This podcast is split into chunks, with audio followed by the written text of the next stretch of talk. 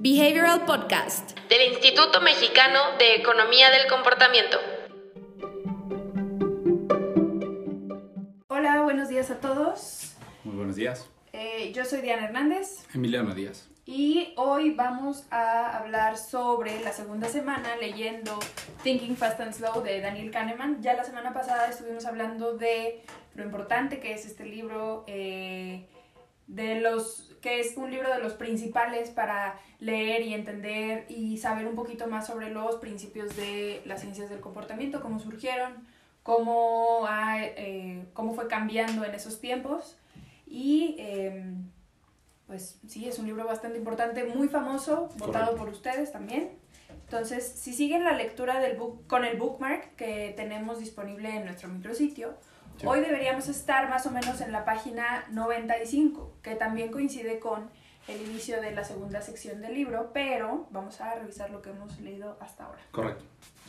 Entonces, eh, la semana pasada estuvimos hablando que uno de los principales aportes de este libro, o uno de los principales em, temas a cubrir durante la lectura de este libro son los dos sistemas que propone Daniel Kahneman, ¿no? Eh, también es bastante reconocido su trabajo por justamente esta diferencia entre estos dos sistemas y cómo podemos eh, saltar de un sistema de pensamiento a otro. Sí. Y los sistemas, pues básicamente son, o sea, digamos, no tienen un nombre elaborado, es sistema 1, sistema 2. Y eh, hemos visto también que el sistema 1 es muy rápido, es muy intuitivo, es automático. Y el sistema 2 es analítico y es lógico, es mucho más lento, es, es cuando nos ponemos a pensar a fondo, digamos, en qué vamos a hacer, cómo lo vamos a hacer y todo eso, ¿no? Correcto. ¿Te parece si platicamos un poquito de por qué surge la investigación alrededor del sistema 1 y el sistema 2? Vale. ¿no? El objetivo de, Kahneman y de Tversky al momento de iniciar su investigación en el área económica, ¿no? Eh, más que nada va a resolver una duda fundamental, ¿no? ¿Por qué los economistas asumen cosas que no son ciertas de las personas? Entonces, es decir, prácticamente Kahneman y Tversky empezaron a darse cuenta que en la economía nunca se había realmente integrado eh, toda la investigación, todos los hallazgos que se habían generado previamente en el ramo de la psicología, ¿no? Y ellos se dieron cuenta que los economistas estaban trabajando con modelos donde asumían ¿no? que las personas eh, se comportaban de manera racional. ¿no? Que en términos teóricos lo que implica eso es eh, que las personas son constantemente optimizadoras. Ahora, Kahneman y Tversky ven el modelo y dicen, oye, pero es que esto no es cierto. Las personas no son y no están completamente guiadas por su propio deseo de optimizar todo el tiempo, ¿no? Las personas son adeptas al contexto y dependiendo de ese contexto van a tomar decisiones.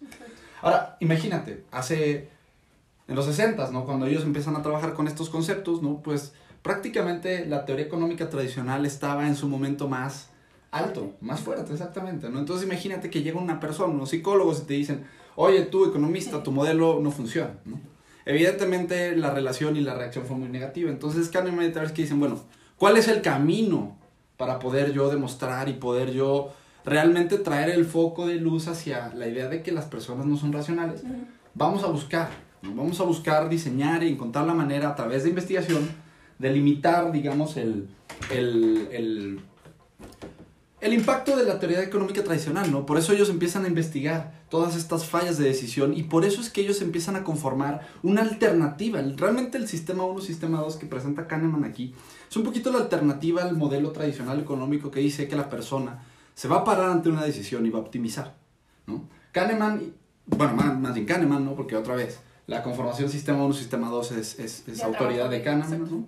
Kahneman lo que dice es, bueno, es que la persona no va a optimizar siempre. Es decir, existen estos dos procesos de toma de decisiones. Uno rápido, basado en la experiencia pasada, Ajá. basado en todo este conocimiento, digamos, generalizado o socializado, ¿no? Y tenemos el otro sistema que es como concebimos normalmente al cerebro, ¿no? Esta máquina capaz de operar eh, computaciones, ¿no? De hacer cálculos, de evaluar y determinar qué es lo que más le conviene a la persona, ¿no? Es decir, ellos empezaron a presentar esto como una alternativa a la forma en la que los economistas dicen o sí, Creían, dicen todavía, sí, que las personas toman decisiones, ¿no?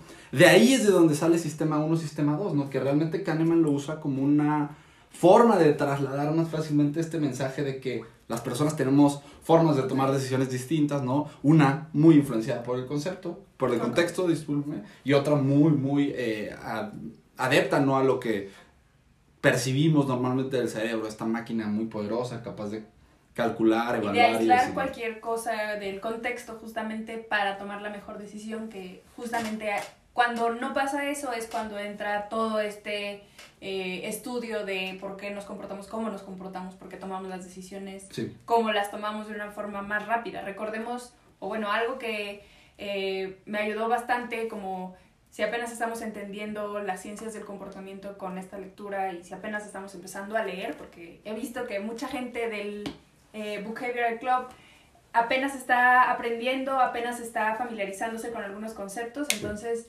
pues básicamente eh, lo que estamos tratando de decir es que el cerebro es una máquina eh, que tiene, digamos, como dos formas de operar, como si, como si fueran las que sostiene Daniel Kahneman, pero al mismo tiempo está buscando formas de cortar camino, de optimizar, de eh, tomar una decisión que no lo lleve a un agotamiento, digamos, o sea, no se va a parar en un anaquel justamente a decir, ok, bueno, estos mililitros contra esto, ¿cuánto me va a dar? Entonces mejor me voy por esto. Sino que, eh, por ejemplo, podemos tomar la decisión de qué café compramos o, o, qué producto compramos con base en lo que ya hemos comprado anteriormente, con base en lo que eh, nuestras mamás compraban anteriormente, eh, o lo que todo el mundo está comprando ahorita. Entonces ahí es cuando empiezan a existir todos estos atajos mentales que, a los que recurrimos para tomar una decisión y no eh, hacer cálculos demasiado complejos. Correcto, ¿no? Otra vez, me, me, gusta mucho la palabra optimización, ¿no? Porque realmente la respuesta de, de, de, o el objetivo de presentar estos dos sistemas, ¿no? Es optimizar. Es evitar, digamos, que entremos a este proceso consciente de evaluación constantemente como dice Diana, ¿no? Muchas veces lo que nos permite optimizar eso es conocimiento que tenemos adquirido a través de prácticas previas, experiencias previas, ¿no?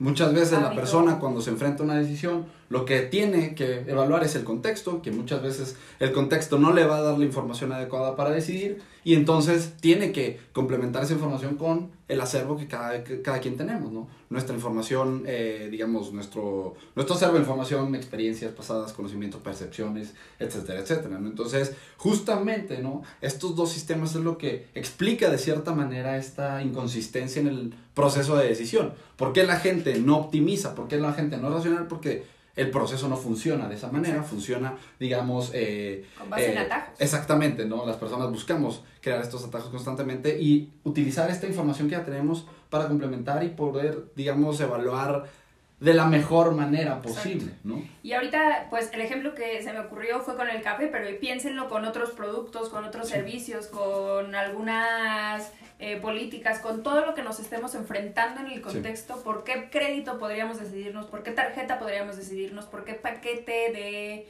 teléfono, cable, luz, lo que sea, nos decidimos, bueno, basándonos en lo que nos haga la vida más simple, lo que pueda hacer que recurramos a atajos de una forma mucho más Ahora, una cosa muy importante aquí es, ¿por qué, y digamos, por qué la alternativa, ¿no? No es teórica? ¿Por qué la alternativa no viene eh, como un modelo económico tradicional? Es decir, la, alternativa o lo que presenta la economía del comportamiento viene, digamos, incluso hasta marcado por lo que muchas personas eh, reconocen como psicología pop. ¿no? Para eso, digamos, y al hablar de eso tenemos que entender mucho el contexto en el que se dio la investigación de comportamiento. Las personas que trabajaban inicialmente con estos conceptos estaban, digamos, yendo en contra de la ola. Y si tú quieres, y, digamos, el trabajo de Kahneman es que incluye miles de experimentos que buscan justamente eh, demostrar. ¿no? Y tirar, digamos, esa teoría y ese... Correcto, comprobar que en la práctica las cosas no suceden así. Entonces, decir, mucho del trabajo, mucho de eh, la información que trae a la mesa Kahneman y Tversky son completamente alternativas al modelo económico tradicional porque inicialmente ese era su objetivo. Su objetivo de investigación no era crear una forma o, digamos, crear un marco de trabajo para entender cómo modificar el contexto para sí, cambiar no, se dio como por accidente, casi casi. Ajá, realmente ellos lo que buscaban era dar la línea de una teoría alternativa de cómo las personas toman decisiones para que con esa teoría alternativa se alimentaran los modelos económicos y funcionara todo mejor. ¿no? Ahora, ellos se dieron cuenta que cambiar estos supuestos económicos no era simplemente, ah, bueno, vamos a cambiarlos, ¿no? Por eso es que ellos empiezan a trabajar en toda esta serie de experimentos, los primeros papers que ellos sacan, ¿no? Son acervos de resultados de experimentos que, donde a través de pruebas muy simples como la del bat y la pelota, ¿no? Este, este prueba casi casi psicométrica que lo único que busca demostrar es que las personas no van a evaluar siempre el contexto para tomar decisiones, muchas veces van a tomar atajos, van a tomar automatizaciones, Exacto. Sí, justamente el ejemplo que menciona Emiliano, si están leyendo el libro, pues es justamente de un bat y una pelota de eh, béisbol cuestan 1.10 dólares, dice en el caso del libro en inglés. Sí. Y el bat cuesta más, cuesta un dólar más que la pelota. ¿Cuánto cuesta la pelota? Entonces, justamente las personas, pues, eh, digamos que a simple cálculo o a primer, a primer cálculo, pues como que la respuesta es bastante obvia, ¿no? Como que, ah, bueno, pues si cuestan 1.10, pues 10 y un dólar.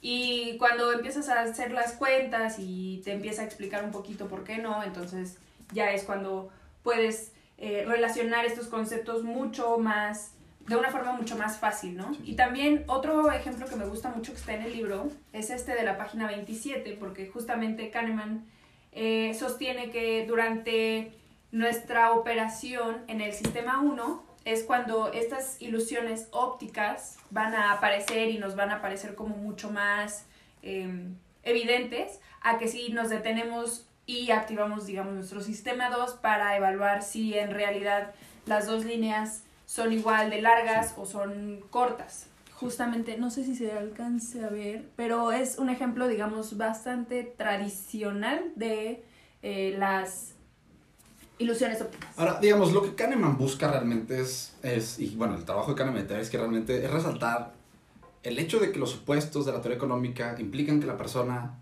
puede ver la información que está frente a sí, puede evaluar la información que está frente a sí. Uh -huh. Y estos ejemplos, como el del bat y la pelota, ¿no? reflejan que la persona puede tener la información frente a sí y aún así no llevar un proceso consciente de evaluación. Uh -huh. Aún así llevar eh, a cabo una decisión basada en atajos, basada en estas experiencias pasadas. ¿no? Entonces, es decir, el trabajo de ellos, les digo, realmente está muy enfocado en dar una alternativa, en presentar constantemente eh, formas de, de demostrar que la teoría tradicional no funciona y alternativas a lo que debería de ser, digamos, el proceso de decisión.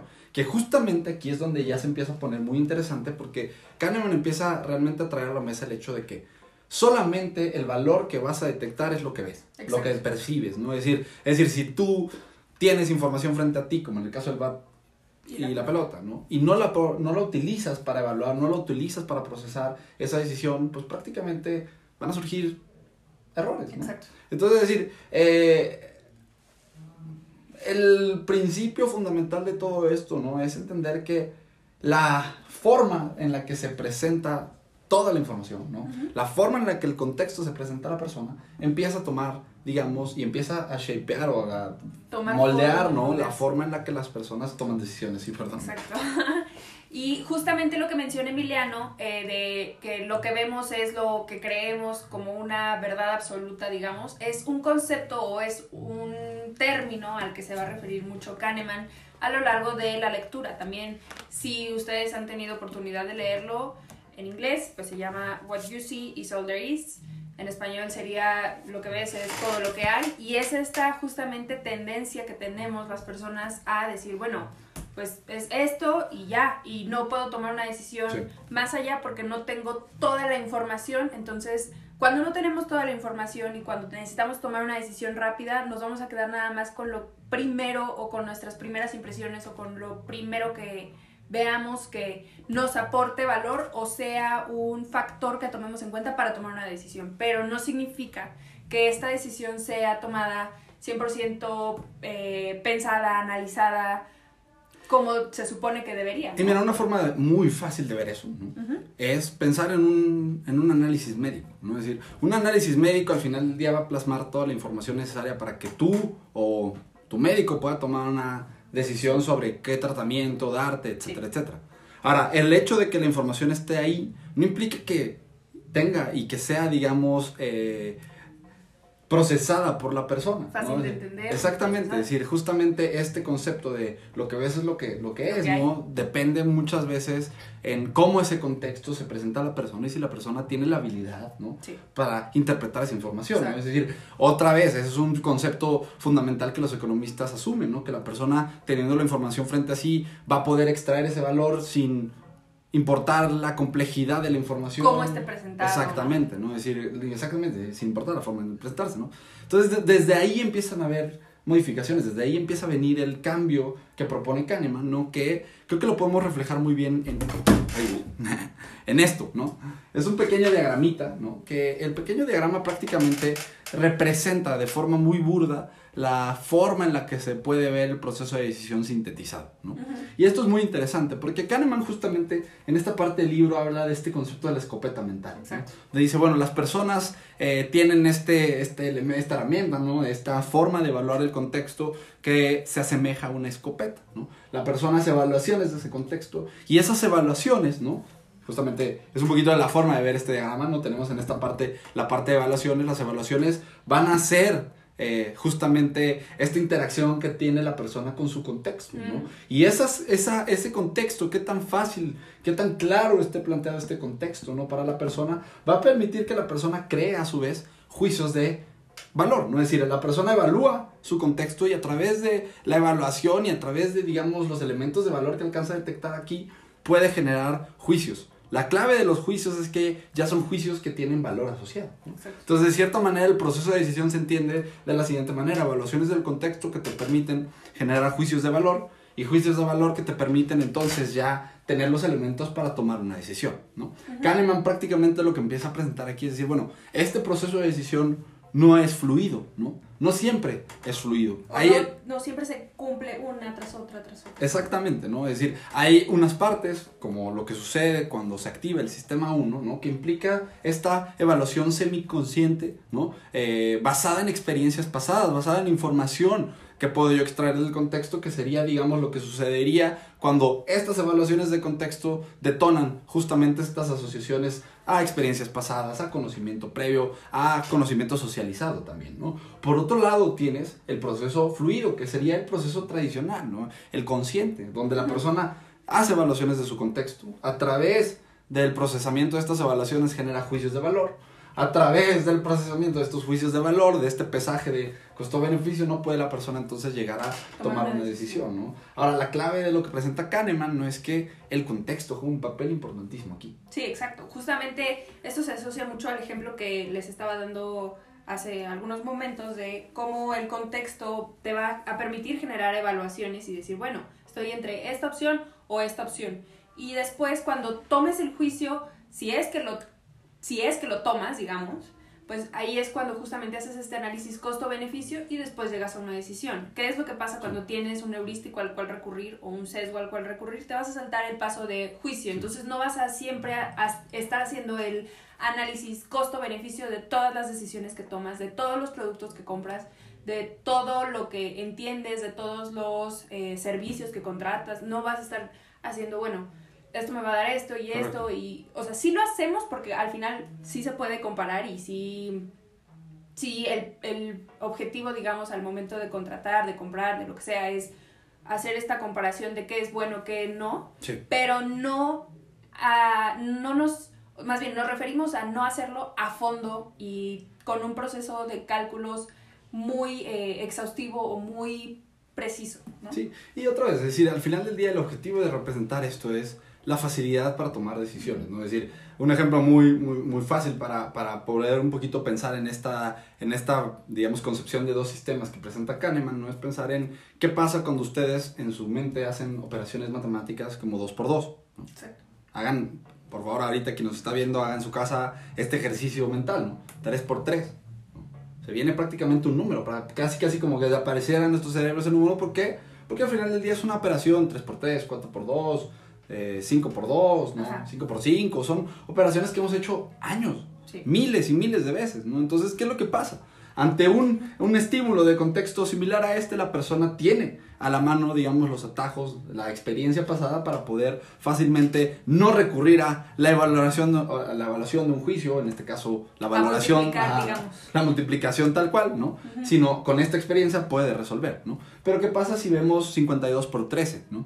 52 por 13 hace el mismo proceso de evaluación con el contexto, pero no te permite automatizar la decisión. ajá. claro, tienes que hacer un juicio, tienes que empezar a multiplicar 52 por 10 y, y eventualmente llegas a la, a- a la solución, ¿no? Pero es decir, estos son los caminos un poquito que representa Kahneman y el trabajo de Kahneman y Tversky lo que busca es representar cómo esto debería de estar integrado a los modelos económicos. Es decir, estos modelos de decisión deberían de estar alimentando los modelos de decisión que alimentan Sí, los modelos económicos, ¿no? Es decir, es una cadenita larga, pero prácticamente piensa en lo siguiente, es decir, la piedra angular en la que se su- en la que se basan los modelos económicos asume que las personas hacen siempre este proceso completo, evalúan, generan juicios y decisiones.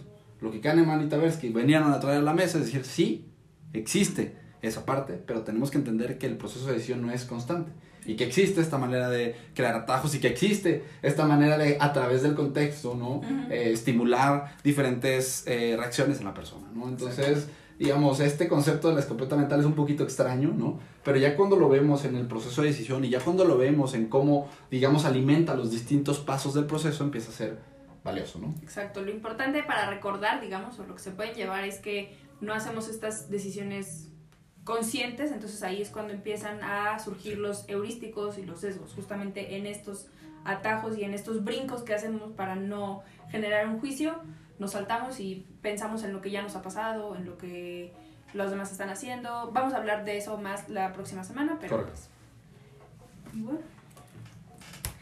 Pues sí, justamente eh, para la próxima semana vamos a hablar sobre eh, los eh, primeros sesgos y heurísticos cognitivos y llegamos a la eh, segunda parte del libro. Aquí está, parte 2, heurísticos y sesgos. Entonces, eh, recuerden que el bookmark está disponible para que descarguen y puedan acompañar su lectura todos los días con él.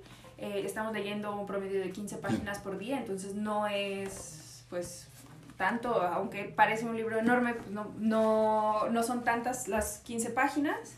Sí. Ya se está poniendo bastante, mucho más interesante, ya es un libro sí teórico, pero eh, nos va a ayudar a entender un poquito de dónde Sí. vienen todos estos eh, conceptos principales a los que uno se refiere o a los que uno recurre cuando habla o cuando escucha hablar sobre economía de comportamiento. Correcto. Ahora, justamente entrando a esta sección ya de heurísticos y sesgos, puede ser recomendable que se vayan a la parte final del libro a leer los apéndices.